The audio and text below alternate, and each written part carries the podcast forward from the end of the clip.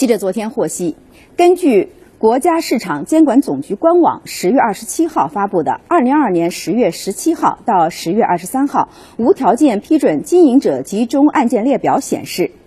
联通创新创业投资有限公司与深圳市腾讯产业创投有限公司新设合营企业案件获得无条件批准，审结时间为十月十八号。受此消息的影响，昨天下午两点之后，中国联通 A 股的股价直线拉升至涨停，并且保持到收盘。腾讯控股的 H 股股价则上涨百分之一点四。相关简易案件公示表显示，新设立的合营企业将主要从事内容分发网络和边缘计算业务。需要指出的是，腾讯之前也参与到了中国联通的混改。而在参与联通混改之前，双方已经在反电信诈骗、云计算、大数据等领域有所合作。